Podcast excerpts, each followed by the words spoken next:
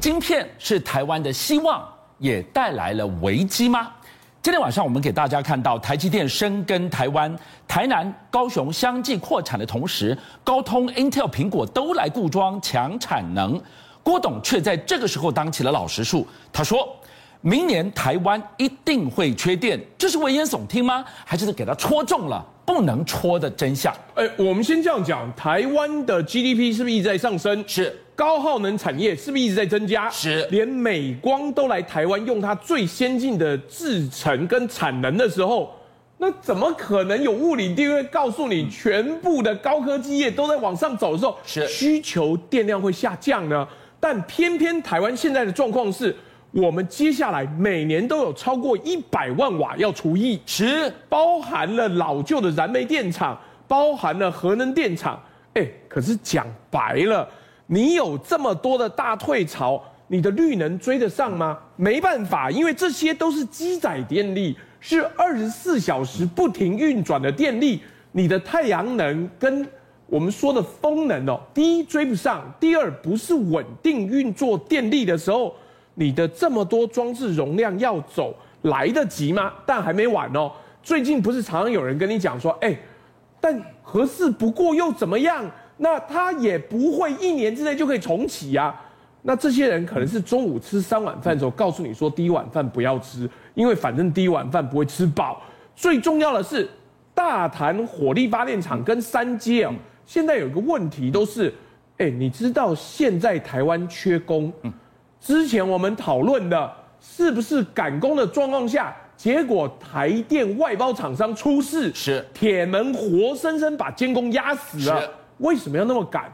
就是因为材料缺、人缺，不赶快做盖不完。所以现在就两个层次，我们缺电的真相。第一个层次是从现在开始到完成三阶要两年的时间，两年半。这两年半的时间，将近一千个日子，你的这个天然气。供电还没上来，这个缺你怎么补？第二，二零二五非核家园，当你所有的燃煤的退了，核电厂退了，那么你的绿能有没有跟上来？这是另外一个层次。换句话说，不管你从哪一个角度去看，缺电的真相你没有办法回避呀、啊。哎，我再多补一个今天最新的消息，你知道欧洲的天然气价格大幅上升到什么程度？有原来要运来亚洲的 LNG 船，对，一转弯开回欧洲去了。因为那边可以赚比较多钱。是。那请问接下来电价会不会涨？天然气的供应够不够？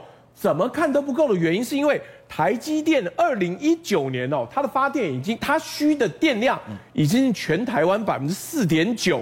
南科要扩产，高雄要扩产，台中搞不好也要扩产的时候，二零二五年用电会占全台用电百分之八以上，甚至有人说搞不好更高的时候。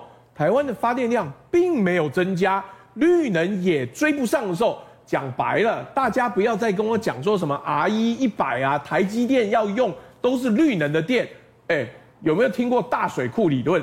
电发了之后都进电网，你怎么知道什么是绿能，什么是干净的电，什么是脏电？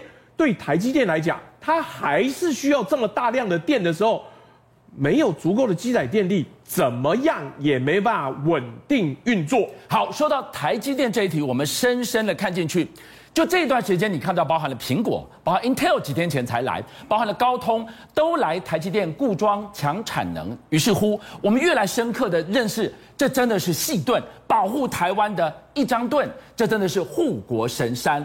有了台积电，老公不敢打过来了吧？但世通来告诉我们，美国学者是什么样的逻辑跟思考？居然说台湾建议你最好自毁台积电，才能救台湾。我们看到这个建议，我觉得只能说它是神逻辑啊。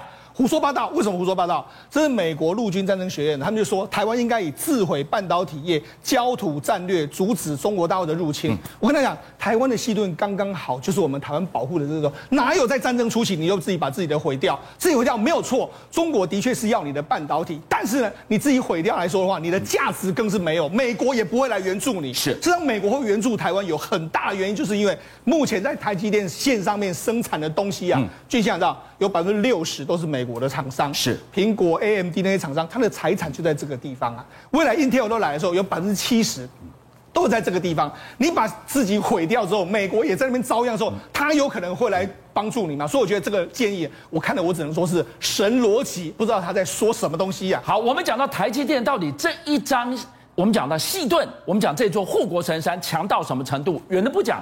四天前，他公布了这个方案，让全世界都瞪大眼睛了。没错，事实上台积电的技术一直不断的在演进。那不只是说像制程上面，哎，往五纳米啦，或者是三纳米去演进之外，它的技术平台也非常非常多。像它十六号推出一个叫 N 四 X 制程的这个技术，嗯，那这个技术主要是做什么呢？这个技术主要是用来当成是高耗能。如如果你是高耗能的时候，对，我可以同时提升你的整个整个这个所运作的运算的这个速度。所以呢，它其实是 for 十四纳米以下。非常多，从十四纳米、十二、十二纳米、十纳米、七纳米、五纳米都可以使用。那一共有十种制程可以供这个客户选择。那这就是台积电厉害的地方啊！就像你知道，目前整个英这个三星它只有六种制程，是。那你更不用讲，GlobalFoundries 或者其他厂商只有四种。对。所以台积电有十种的话，无形之中，我不止呢技术比你更先进，我的技术平台比你更多可以选择，这就是台积电的这个技术能力。好，那因为台积电的技术能力很强，所以你看目前台积电的十大客户比重里面看，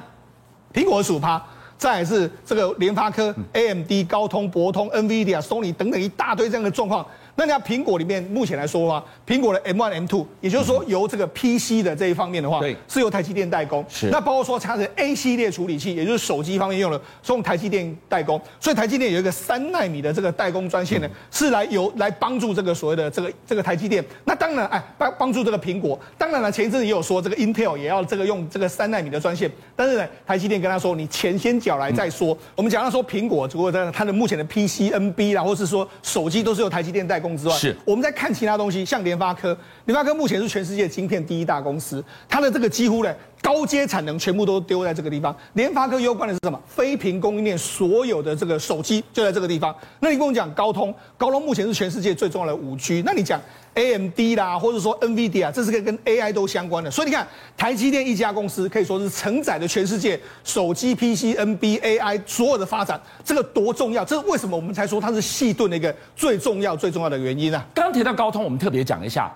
高通原来的这个骁龙晶片，哎，三星代工的耶，没错。事实上，过去一段时间来说的话，因为高通为什么一直给三星代工？主要原因就是因为它跟三星达成一个战略伙伴，就是你用我的这个相关的这个 PC 呃晶片的话，我投片给你。所以三星就是用因为这样绑住了高通。但是高通其实以前以前已经被这个三星阴过很多次了，就没想到这一次呢，它原本的三星打造了一个四纳米的这个骁龙八 G 的这个八 G Two 的这个晶片，就没想到因为为什么现在。可可能会琵琶别抱了，因为嘛前几天的时候呢，我们的 MTK 就是我们的联发科推出了天玑九千，就目前的市场上都说哇，天玑九千的战斗力非常强啊，是不论是跑分呐、啊，或者说它的这个所谓的耗能啊，都比你目前的产品更好。于是高通吓到。高通想啊，糟糕！我这个晶片过去是在台积，呃，在三星代工，那三星的良率又低，那与其这样，那我就直接丢给台积电，因为台积电有很多省电的制程呢，可以让它的功耗会非常好。再加上说台积电目前的良率高的话，会让它每一个晶片的价格会比较低，所以它于是呢可能会加速到台积电投片。你看，所有所有都紧扣了，台积电真的是台湾最重要的公司啊。不只是公司，它是一座护国神山。但不只是台湾的护国神山，对，有多少国家希望它去打造另外一座护国神山？没错，这，我们又不用讲，除了日本之外，德国最近连台积电都证实说，跟在德在德国可能在商讨相关去设厂的这个状况。现在呢，哎，连印度都来了。印度为什么？印度他们说，因为台湾跟印度目前在洽谈所谓的 FTA，要可能要设半导体的中心。因为印度他前一阵已经宣布一个投资三百亿美金的一个大计划。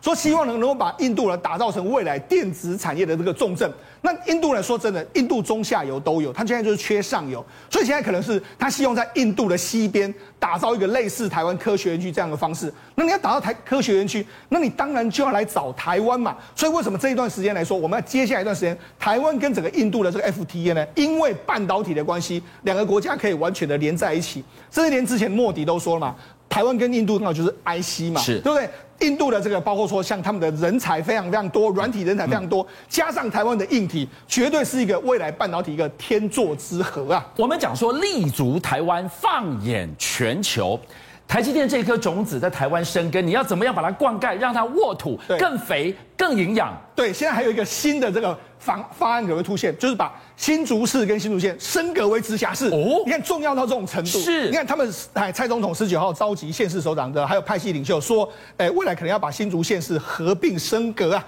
那为什么要把新竹市合并升格？那因为我们目前的这个所谓升格直辖市有几个规定，就是你人口要达到一百二十五万，对，且就是有，而且是且哦，且你的这个经济或者什么有特殊之处。现在为了新竹市，他准备把这个法案重新改写，改成改写成人口达一百二十五万，或者是经济上面有特殊的这个状况。那因为新竹市人口不到一百二十五万，所以如果你修改过后，这个新竹市县市就可以合并，就可以升格为直辖市。那当然了，某种程度来说，也是因为台积电或者是整个台湾的半导体实在太重要了，升格为直辖市，多家来照顾。我觉得一般民众可能也觉得算是合理的。邀请您一起加入五七报新闻会员，跟俊相一起挖真相。